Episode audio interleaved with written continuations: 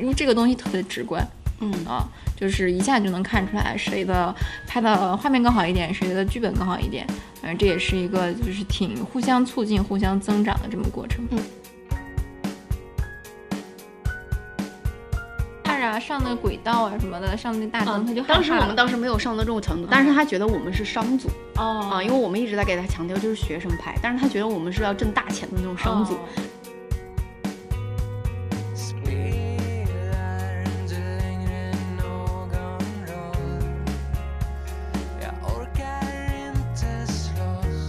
Hello，大家好，欢迎来到本期的你看人家。今天呢，我们的主题呢是关于短片的导演，所以我们又再次邀请到了我们的重磅嘉宾，飞行嘉宾郭乐乐女士。郭乐女士你好，大家好。最近天气转凉，啊，感觉上海也天气有点冷了，希望大家能够呃多多加衣，千万不要感冒。我们今天就有点感冒，就鼻音有点重啊，希望大家谅解。然后呢，今天呃，郭乐乐同志，我们就应该不需要过多的赘述了啊。那但是给之前没有听过的呃同学们呢，简单的回顾一下啊。郭乐乐同学是我的室友，然后我们两个都是嗯倒霉催的电影学院的一个苦苦的研究生，呃，于今年成功毕业。然后郭乐乐同学呢，在今年年初拍摄了他人生中比较重要的一部短片啊。然后也经历了非常多的磨难，今天我们就将对他进行一个灵魂上的拷问，也就是化疗啊，说破无毒。其中有一些郭乐女士非常非常痛苦的经历，当然她也会对我进行一些回击。好，那我们话不多说，就此开始吧。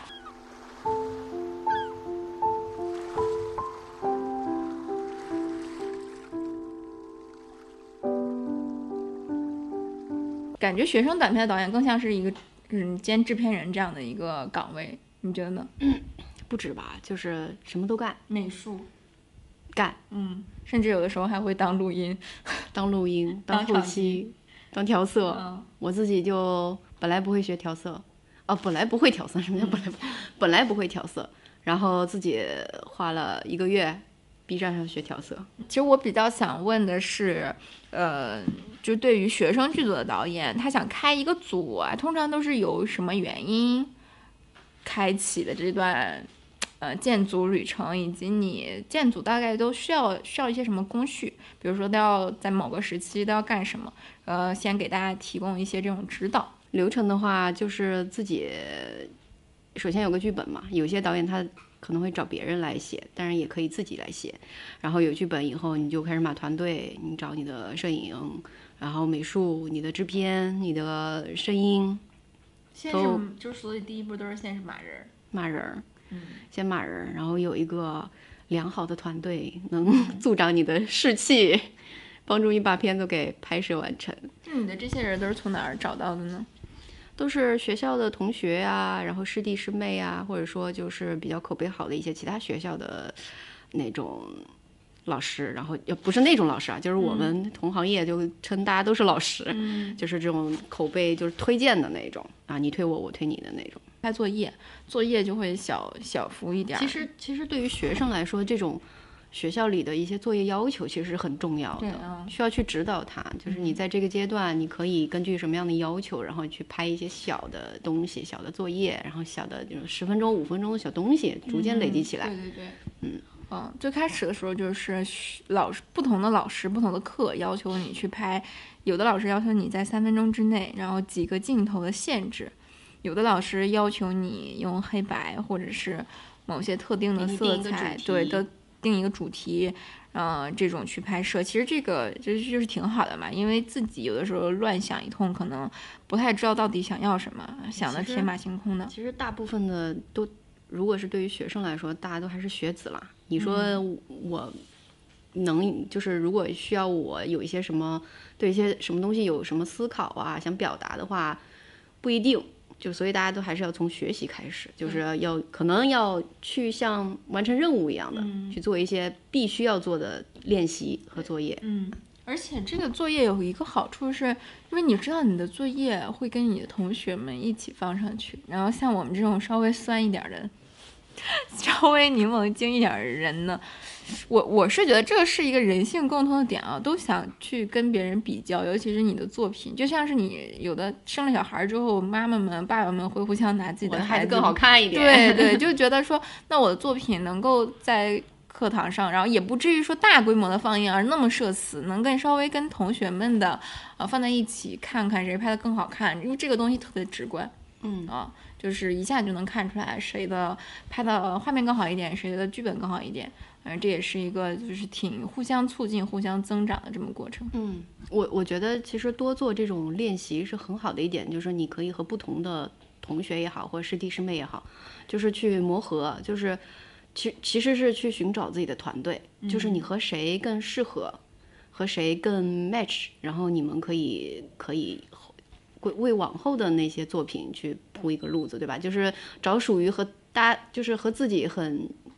趣味相投的那一批人。就有时候这个这种团队就不一定好找的，其实是需要对你可能要拍好多好多的东西，拍好多作品，你才知道哦，原来我和这几个人是合适的。对，这样，嗯嗯。然后，但是有一些我，嗯，我之前听别的别的学校的同学也跟我说过，他们。有的时候也会在一些社交平台上发布这种寻求的信息，发我们所谓的组训，然后去招招聘一些，但是那种就需要你有一定的筛选能力，并可能什么样的人都有。对，对，就我们我们自己拍摄短片，基本上也会这样操作。对，嗯嗯，然后这样你可以其实，嗯，也有好处也有坏处吧。坏处也不能说坏处，就是你你你你确实需要大量的时间去甄别，就是可能还有。更适合你的人，但是你们并不认识，可能需要你去筛选，然后去你认识、去了解什么什么。但好好好的一点就是，你可能会打开你的周围的一些渠道，去认识更更多新的东西，然后去撞出更好的一些可能不一样的火花。嗯嗯，就是不哦，但是也有一个坑，就是很容易，因为你不知道对方是个什么样的人，你可能就容易踩雷。对，这是我下下一个想。问你的问题，好的，就是 我就是那个最大的坑，我就是那个前面有一个直愣愣的坑，然后踩下去就再也没起来过。没有，最近爬出来了。啊！最近终于在毕业了，大概几月份毕业？六六月份毕业，已经毕业快五个月了。好像终于从那种伤痛，那种那种拍片带来的伤痛中走出来，可以来坐在这儿来聊一聊，聊一聊这个话题。因为我记得那个时候，我跟嗯郭老师，我们是差不多同同，基本上是同一一时间，就是嗯几号我们都是差不多是同步的。嗯，哦，那段时间一一起拍的，我在开我的组，然后郭老师在开他的组。呃，等到我回到寝室的时候，我就。听说就感觉情绪不高嘛，就感觉好像大家都很崩溃，就好像遭了很大的罪。因为我我必须承认的一点是，就拍戏是一个挺遭罪的事情。嗯，不管是身体上还是心理上，双重打双重打击，经常会你。不是说起冲冲突啊，就是人的精力是有限的。当你在好像那个两天三天之内透支了你的所有的这种情感和精力之后，就会陷入一个倦怠期。嗯，那郭老师之前在，嗯，那除了除了你的毕设，你还之前没有没有主导啊？除了那个有一个毕设，有一个翻拍的色戒。啊，剩下的好像没有一个很主导性的，说担任担任导演这样的一个职务。那你觉得这两两段拍摄经历中，让你觉得很痛苦的一些时刻，我们现在来割呃那什么刮骨疗毒一下。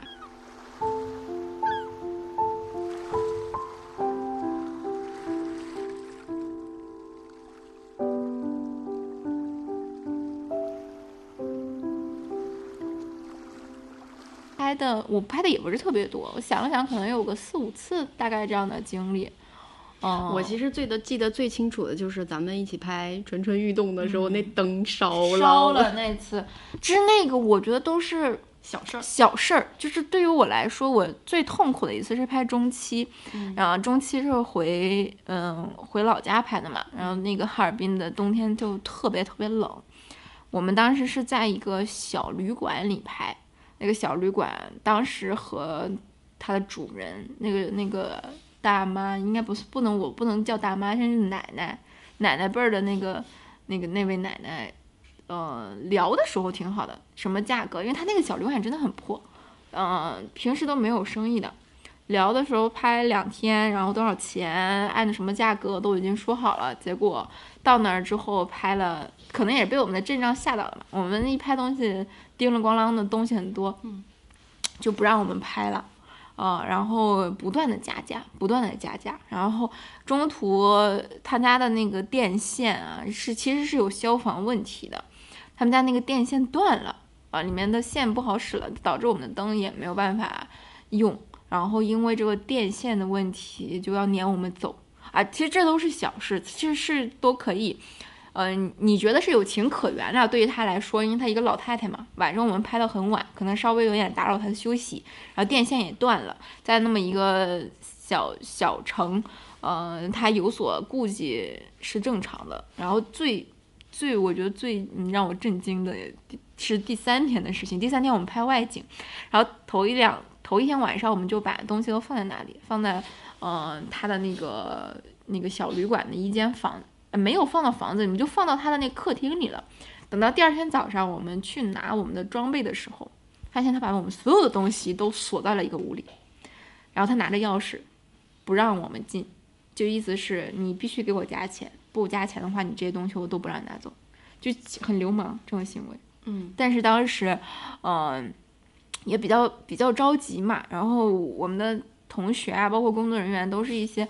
嗯小孩儿。其实现在看来还是小孩儿，没有太多的社会经验，不知道怎么跟这种所谓的刁民去斗智斗勇。然后当时就害怕了，也没敢报警。就他要了多少钱，就给了他多少钱，终于把那个东西给我们嗯拿出来了。嗯但他当时说了一个理由是，就是他当时说了一个理由是说，呃，你把我家墙纸弄坏了，对，然后我家墙面被你弄的就就不是原来那样了，所以要你赔钱。我们把他的墙纸弄坏了，是我们布景的时候，他们家那个墙就是超级烂，都是那种掉墙皮，然后又黄，就不知道有什么什么脏东西的那种。然后那那样的话，我们是没有办法拍摄的嘛。我们买了新的墙纸，给它贴上了，然后贴的很好，就那一整个屋子我们都给它贴了。然后那个呃里面的装饰啊，包括给它换的新的什么床单被罩，当时在贴的时候有问他说。奶奶，我们可不可以在这儿贴呀？然后贴上了之后，这个东西可能拿不下来，但是它挺新的，能让你这个屋子。当时他特别开心，就说好呀好呀，没问题啊，贴啊。然后结果第二等到走的时候，他拿这个东西去，嗯，胁迫我们，威胁我们。然后当时我们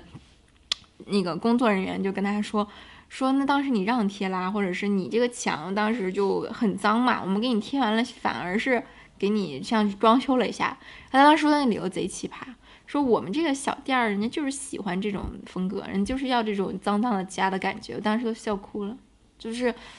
你，有时候真碰上这种人没办法的。其实我是觉得，嗯反正在拍片以后吧，尤其是拍我那个巨坑的 毕设之后，你会发现这种其实这种坑无处不在。对，我其实我所听到的就是那种，就是你选好一个景，然后别人给你后面拍着拍着加价的太多了，包括我们同学有好几个嘛。然后你刚刚让让我想到我这个，其实我有两个小事儿。啊，我其实我每天都会发生很多事儿，我所以，我跟你说，我贼累，我每天都是睁眼就是来解决问题。你说到那贴窗帘儿那个，我就呃贴窗花儿呃墙纸就有个小事儿，我们是当时有一个景是一个呃旅店，然后那个旅店它那个窗子，因为我要有一个镜头是从窗子往外往下拍，但是它那个窗子呢，它有贴了一种那种，我不知道你知不知道，有一种南方的那种窗花，嗯然后它是半截儿，然后正好把我那个视野给挡住。然后当时我是让我们美术我说你把这个东西就是小心翼翼地把它撕下来放好。嗯结果就是其实其实你拍完以后你就还还还原环景就可以了嘛。嗯结果呢，嗯当然也是我遇人不淑吧，也找到一个不是很就是适合的这个美术，他把它弄下来以后，就是不知道扔哪儿去了。嗯。然后后面被那个旅店老板他就看到了，他说这个窗花是已经就是那种很，就是现在已经不生产这种窗花了，然后就让我们赔钱，没办法，因为不生产这个东西了。然后但但是他就很实在，就是这也算个好人，他就很实在说，当时他们买这个的时候也不算贵，就二百来块钱吧，也不是什么很昂贵的东西。但是就这个行为他也觉得不好，因为你没和别人说。但是其实我当时想的是，因为咱们就是只要接下来哎拍完以后你复原它，然后没什么大损伤，就咱们这事儿就没了。结果美术给干没了，啊，然后就赔了这么个小钱儿。然后还有一个小事儿是什么呢？就是看景儿，我们有一个有个有个景儿是那个在一个图书馆的一个老旧的图书馆的里面拍，然后当时是我们找到了一个看到了一个确实比较有可能不知道五六十年比较比较适合我们的那个景儿，然后那个那个守守那个书店的是个老头儿，嗯、是个是个大爷，然后那个大爷呢，当时我们给他说我们的来来来处是想要怎么怎么样，然后他当时其实不太乐意，然后呢，但是言下之意就是如果你在我们这儿买点书的话，我就借你一两个小时拍，然后然后我们就知趣嘛，我们就也也去买了这个书，然后就说好了，说好了以后，等到我们人去到那儿以后，就就像你说的，就是拍摄的时候可能会有很多灯，很多人，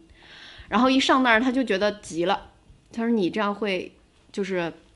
对我造成很多影响，但其实我们不太会，就是已经已经。之前也说过这个问题，然后后来我我们去到现场的时候，也尽量的不不把那儿就是围得很水泄不通或者怎么样。很多老年人他没有那个概念，他一看到你上灯架啊、上那个轨道啊什么的，上那大灯，他就害当时我们。当时没有上到这种程度，但是他觉得我们是商组哦啊，因为我们一直在给他强调就是学生拍，但是他觉得我们是要挣大钱的那种商组，哦然后他就死活不允许我们再拍了。所以其实我有个镜头是拍那个呃书店里和书店外的，结果他不让拍，呃书店门口的景儿，他把他自己所有的自行车儿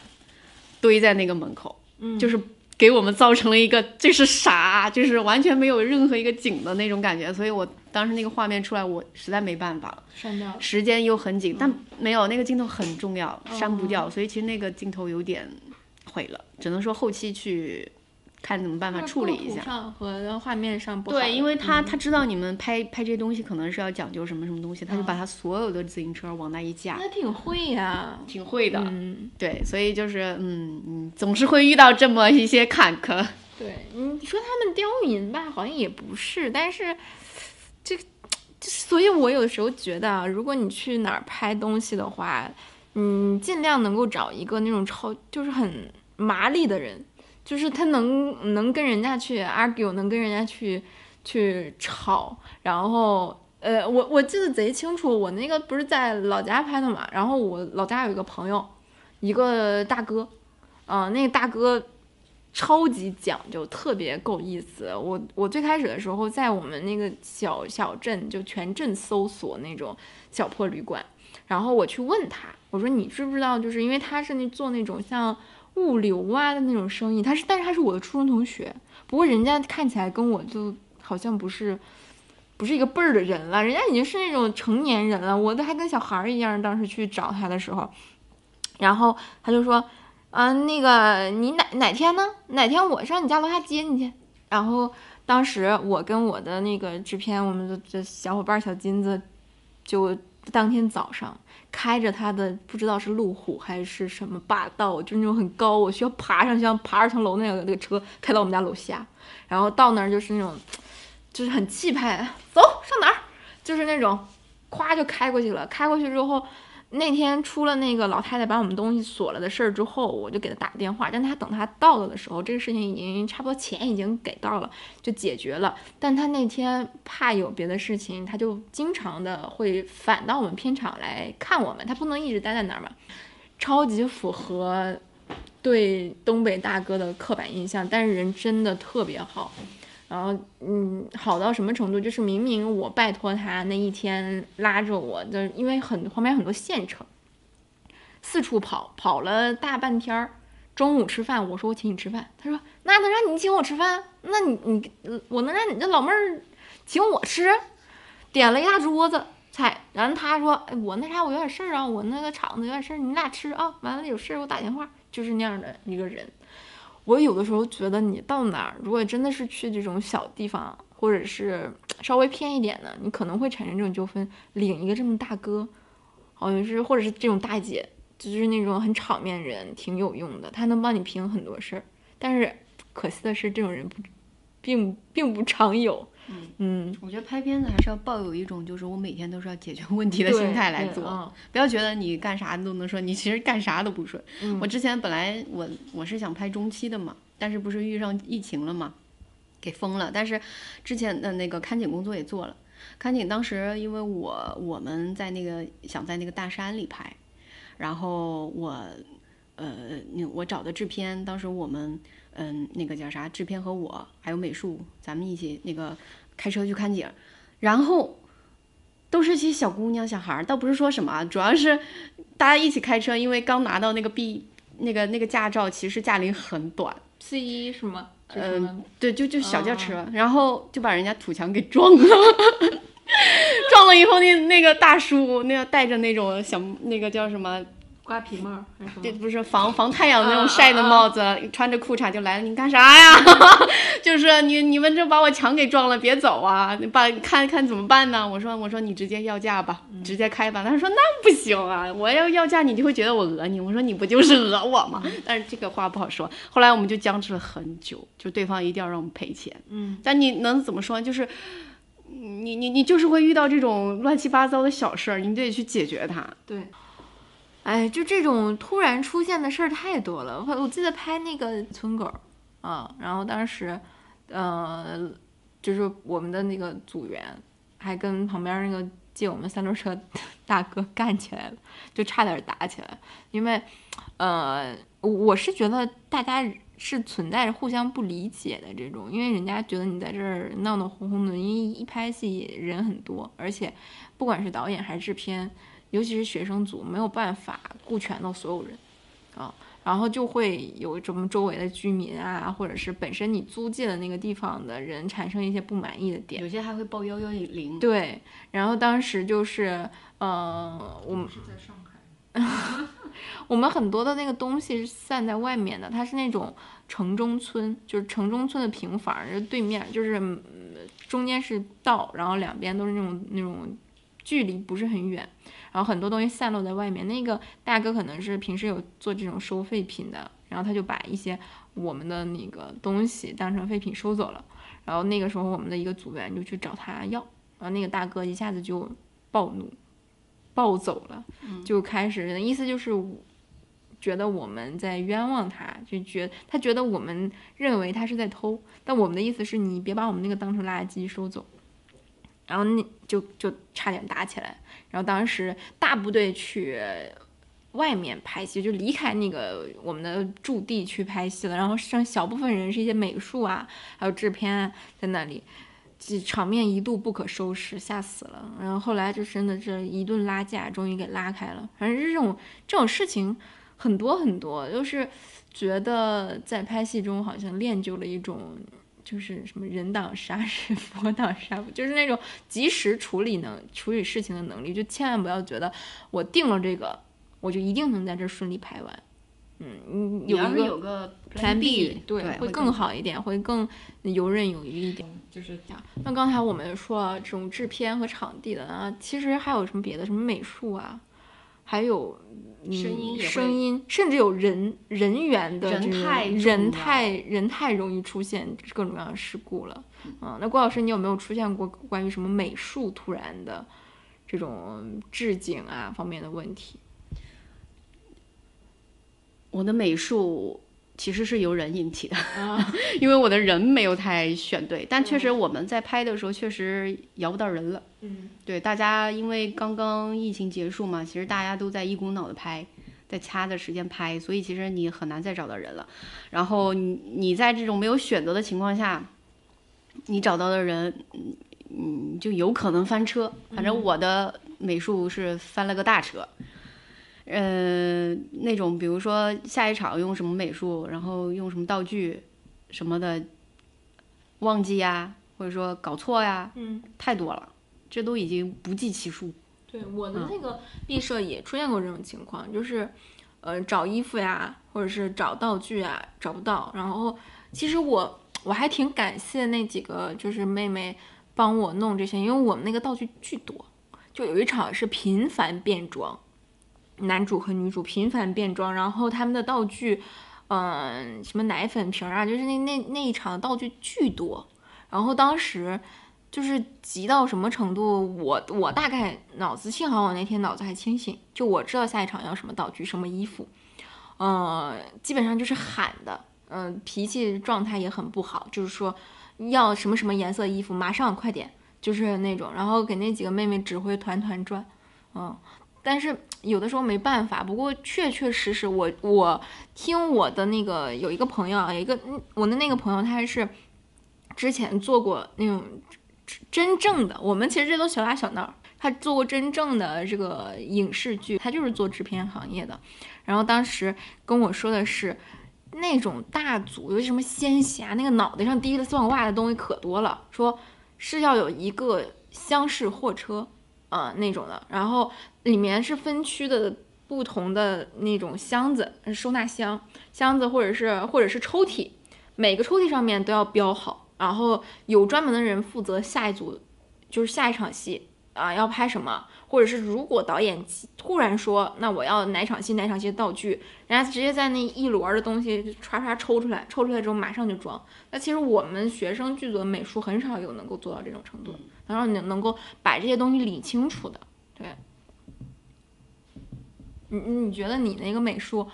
嗯，他除了这种理不清楚，那可能也是因为经验比较少，或者是之前他之前有做过这种。执行美术的这种工作吗，因为因为当时，嗯，反正我是觉得，首先就是还是回到选人，就是你选团队的时候，这个人你还是得要熟悉一点，尽可能吧，就最好是熟悉的，然后大家知根知底，你知道对方做事方法各方面啊，这样比较好。首先我那个呃俩人就不是不是我们本校的，其实我也不熟，因为确实是找不到人了，然后也是也是通过组训找过来的那个本科生，别的学校本科生。那那其实，呃，本科生他可能一个是经验也比较浅，二一个呢就是我我还特别不幸运遇到一个情绪特别不稳定的美术，就是那种我还要去安抚他，就是像那个 大大姐姐一样，没事没事，咱们就这样，第一步怎么做，第二步怎么做，第三步怎么做，然后安抚，但是并没有什么用，最后这个妹妹。嗯，让我坏了很多账，因为当时，当时因为我做完以后，我是想清算一下这个具体的那个每个花销，想和他就是核对一下，他也拒绝，就是对，所以其实主要是美术方面倒是没什么大问题，因为导演也可以把控，嗯，主要是你这个人选对了没有，就能不能帮你干事儿，嗯。嗯，是这样，然后我的道具也有点问题什么的，刚才。没说到的那个一块，已经幺幺零已经来了，警察已经来了那事儿，因为呃，我们其实有一个第一天有一场戏是需要那个，因为我是拍一个橘子嘛，有一个那个水果摊儿，那种流动小贩儿的水果摊儿，然后当时是找了一家呃呃水果店，然后就问他们借，然后大概呃规划好时间，我们大概晚上八点钟拍。八点拍到拍到十点，然后借俩小时，其实也就几个镜头，很很快的。但是呢，确实也是各方面协作问题，我们的灯光布置也比较慢，播到大概快十一点，嗯，什么的时候才拍吧？啊，我有点忘了，反正就是很晚，因为可能灯也比较难吧。嗯，然后然后然后那个卖水果的就来闹了，他觉得你们。就是超过了这个时间，然后不来还水果，你们是要怎样？其实，但其实我们已经给了他，给了他一点的那个定金和钱了，其实不低的。然后他他知道我们可能可能，其实，在这些人的认知当中，他们觉得我们都是挣大钱的，可能都觉得我们很有钱，然后就使劲的讹你。他觉得你你今天就必须得给我钱，然后然后这个车你还必须得还我。然后当时我们都还没拍，我跟你说那时候，然后。然后我们就反正就掰扯了一下，掰扯一下，实在不行，后来我的制片就报警了，警察就来了，然后就其实其实说白了，他们的意愿就是给钱，嗯啊，最后也是还是给钱了事。给了多少当时？就给了一百五。哦，那倒那倒还就相当于花了四五百块钱租了他那个木板车呀，俩小时啊。其实对于学生剧组来说，我为什么要？这样呢，对不对？就是当时我们借把他水果都卸在了我们的那个车上，嗯，类似于那个设备车，然后我们找人看着。后来后来我我有点忘记了，就是我们把那个水果还过去的时候，就少了很多水果，哦，还是很高级的水果，是被人是被人拿了，但是我有点忘记是被谁拿了，嗯，那应该不是组内，肯定就是是不是路过的人，嗯，不太确定，反正就是没了，嗯。然后就给吃了，然后又把水果给赔给人家，相当于我又赔了好几倍的那种板板车钱，还有水果钱。然后为了，因为我我不是拍橘子嘛，然后我还买了大量的橘子。所以说，怎么说呢？就是你今天看到橘子不想吃了。嗯，我往死里吃。主要主要是什么呢？主要是就是呃你还是回到一个意外的一个问题，意外的问题，你要遇到这种，你真的你确实也没办法，但是就看你怎么去应对了。事之后，我就总想说买一个那种能直接录音的手表，就是比如说碰哪个键子它就可以录音，随时随地保留证据，感觉但是我觉得有时候你遇到那种土人啊，你有证据，他不在乎不，在乎的。他就是要闹，嗯，就按闹分配因。为他是觉得就是黄山寄鸟，他就是觉得这个东西，因为他没有时间成本的呀。对嗯，但是你耽误嗯很，久，你耽误每一。分钟都是你的钱，的你的设备要花钱的，是的，所以很多时候就会寻求拿钱息事宁人这样子。对，嗯，但是我我碰到过那种没有办法靠钱来弥补的事故，就是拍，我当时给我同学做美术，他当时拍的是一个小狗和小男孩的故事啊，这个陈指导应该有印象，狗出车祸了，超级恐怖，因为。呃，其实我们现在想想，我们拍的超级不符合安全规范。当时租了一个三蹦子，三三三轮车，电动三轮车，然后是有人在前面开，人呃，摄影机和摄影师坐在三蹦子里面，然后狗和小男孩也坐在那个车里面，是是这样的吧？呃，当时是就是前面前车拍摄的那个车是呃有摄影机，所有的工作人员、导演也在那个车上面，然后后面那个是我们的演员和呃演员一个老头儿、一个小孩儿还有狗，就嗯、他们三个就在后面那辆车。然后当时的情况是，就是因为不知道说这一场戏是呃就是。这场戏是什么原因？当时就犯了一个最大的错误，就是把狗的那个牵引绳给拿掉了，然后让那个小男孩儿就带着那个狗，但那个小男孩儿还有点怕这只狗。然后什么情况？就是后来我们在拍摄的时候，突然有一辆大货车，就是那种最大的那个厢式大卡从后面开过来，然后那只狗就受惊了，受惊，然后突然就是在镜头前面就一下子就跳下那个车，然后当时它的那个左爪就是我看到是蹭到那个轮胎了。它幸亏那只狗是边牧嘛，然后很聪明，它一下子就跳反方向跳走了。对，它没有被压到，就是不幸中万幸。就是，但是所有所以说这个当时他手上就流血了，一直在流血，就直接把他送到医院去了。嗯，那后面就是没有，就虽然还缺很多镜头，但是也是就是肯定是医医治是第一第一件事嘛，就没有再继续拍了。我们后面就缺了这样子一个角色，但是嗯，反正总结下来一，点是后面的狗是我演的，对，当时是冬天，大家有那个毛领儿。啊，有的那个毛领儿跟狗毛特别像，然后好多镜头都是只需要露个毛，嗯，我演的狗，呃，把那个毛领套在我的头上，挺行的。嗯，挺演的很好，其实。实。就是你会发现好多事情，现在看你像拍狗的戏，狗出车祸走了，竟然还能拍下来，用人来演狗，就是感觉好像总有解决办法，很少。如果其实我是觉得，如果心齐，就是这一个剧组中的人人心是齐的，它不是散的，没有大矛盾，大家最终的目的都是想好好拍完。那么你无论遇到什么样的困难，大家都能够给他顺利的解决，除非什么导演进医院，导演进医院，哎，我哎们都们有话说了，我们都能给他拍完啊！我记得我有一个一个导演倒下了，无数个导演站起来了。有一个同学，他就是拍他的中期，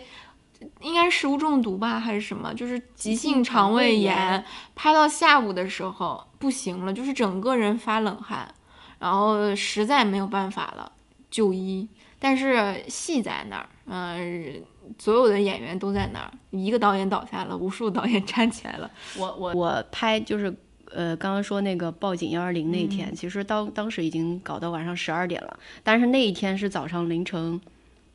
五点钟来拍。其实其实很多剧组都会早上五点四点开工的，很正常的。密度时间嘛。对对，我我当时就是要赶密度，然后、然后其实那天我是前一天就没怎么睡觉，我相当于两天没睡觉，然后拍到那天那个那个那个摊贩那天那个晚上十一二点了，我已经低血糖了。我整个人都要，就是我全身我我能感觉到我的腿都在发抖，我感觉我下一秒可能就猝死了。然后基本上也是最后一个镜头了，拍完紧急就说赶紧赶紧撤吧，赶紧撤吧。然后然后我当时我朋友还给我吃那什么巧克力，然后我就大一个人形大字在那个大马路上就回血。但是我据说后面我的那个就是就没处理好这个呃水果摊的这个那个道具，呃，他们去解决这个处理水果摊的事情嘛，但是他们在背后说我早早的下班了，你敢信吗？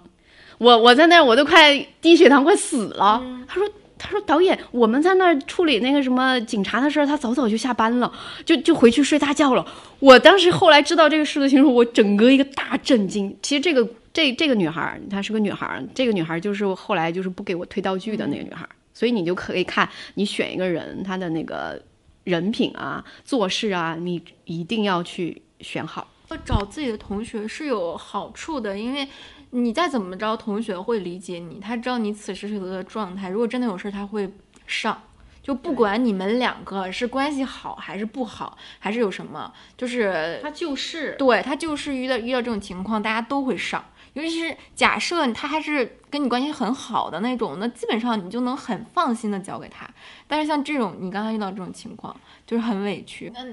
我记得你当时好像不光还有这个问题，好像还有别的关于这个人心演员演员演员对，好，那我们接下来就是说说，其实是一个小课题啦，就是导演如何该跟演员相处啊。这其实呃，主要是一个男演员，他不是，哎，怎么说吧，我我自己也有点问题，就是也奉劝大家在选演员的时候，就是还是了解清楚对方的作品啊，然后如果对方的 MBTI 嗯对，以及对方的 MBTI，如果如果说有八字的话更好。测一下测一下八字合不合，合对不合什么的。然后我那个呢，就是因为当时也比较紧急，然后但是我是觉得他的形象特别符合我那个人，就是我找不到第二个符合他的人了。还有一个点就是我写的那个主角，他的。地方的人是呃是某个地方的人，但是正好这个演员他就是这个地方的人，嗯，就不说了，哦反正就是就是很 match，各方面都很 match，然后、嗯。然后呃然后钱也很 match，我也觉得可以接受，然后就来了，来了以后，但是我呃因为他是我的化妆推荐的，哦。然后然后我觉得他应该是合作过的话，应该是 OK 没问题的嘛。然后，嗯，一个时间方面啊，各方面我就可能，哎，反正也是我问题，就没有特别去再去深究很多。然后，呃，前面不是说我拍的第一天大概是五点钟开工，嗯，没睡好他，没睡好起来就开始那个生气。了，啊，生气以后就是一一开始其实因为我一直在忙，一直在忙，我就没有没有察觉到他呃这方面气，然后就但是我总觉得就是在在他到他的戏的时候叫他的时候，他总是给我呛，嗯，来来来别叫了，就这种。这么硬，啊，这个已经很轻了啊，啊。这个已经很轻了。重点是拍到中午的时候，拍到中午呃大概确实呃中中中午下午的时候吧，他估计人已经爆发了。嗯，爆发了，他就呃有有一场戏是我需要他从这个画面的中间出去，跑出去，因为他是一个就是负气出走的那种一一个动作。哦但是呢，这个演员他有有丢丢的胖，这个也是很很奇妙的一点，就是他给我的那个演员卡其实是很瘦的，但是看到真人以后发现发福肿了了，肿了。但是其实这个对于你的。你你因为你安排好了你服装什么的，对他就嗯他就浮肿了，就反正上镜就是就是让我反正就当时我就可能可能也惹他不开心了，我就就可能就说啊。你呃有一点就是是不是有一点点胖了，可能就让他不开心了，反正就各方面就让他对，然后各方面就让他有一点不舒适了，再加上也没睡好，就觉得我们开工开的太早，把他当黄牛一样使，你知道吗？然后在一场戏的时候，就是那让他跑出去，他就觉呃，我就觉得他跑的不太好看，因为胖了以后就是露出一些下半身比较臃肿的部分，因为我我记得他演饰演的是一个那种很少年感的那种形象，是吧？然后那种清瘦，然后就少年感，千万不能发腮。哎对，但是来了这个已经发腮了的人。腮已经，但是我就必须得坚持下去。然后，然后那个跑跑步的一整个大动作呢，就是有点不好看。我就想说，你再跑几回，让我选一个好看一点的嗯部分。结果他说，呃，不跑了，快点快点拍吧，我不跑了，你快拍吧。然后当时全场所有人都静止了，就静止了，是吧？静止了，因为那个气氛气场已经因为他的整个脸就很就是在屌你，啊，就是不跑了，你快拍吧，就这样。我就这样，我就这样嗯。然后当时我就我也傻了，我也没遇到过这种情况。我说我说我作为这个导演，我会把这个戏坚持拍下去，但是你作为演员也应该拿出你作为演员的一个态度来。嗯然后后面他我不知道，I don't know，可能也是他就觉得他挺有演员的操守的吧，就一直就拍下去了。但是全程都是给我臭脸，嗯，但是好巧，我那个角色也是要臭脸，臭脸的，但是但是他确实演技也不怎么样。但是因为这样的话，就是其实带来很多负能量嘛。对啊，整个组的氛围都不好啊。你始终因为别人是能感受到你的你们俩之间这种剑拔弩张这种气氛的，然后大家就肯定就会觉得啊，这怎么这样啊？就是这话该说不该说呀，就是没有那么气氛那么融洽了。对嗯虽然咱们不是什么特别有名的演员吧，但是我觉得你你还是需要有一个演员的基本素养。基本素养。而且其实有一阵我还在想，是不是我太苛刻了？我早上五点钟开开组，但是我后面想，我们隔壁同学连续五天早上都是凌晨五点，对啊，很多我想说，我这也太好了吧。嗯然后我后面我还比较担心他受累什么的，后面我都我还删戏了，嗯我为了他我删戏了，导致于我现在的片子其实有一些些的不完整。呃不没有那么完整。嗯对，所以我觉得，呃，也是吸取吸取经验，就是你找演员的时候，你还是得再过过眼。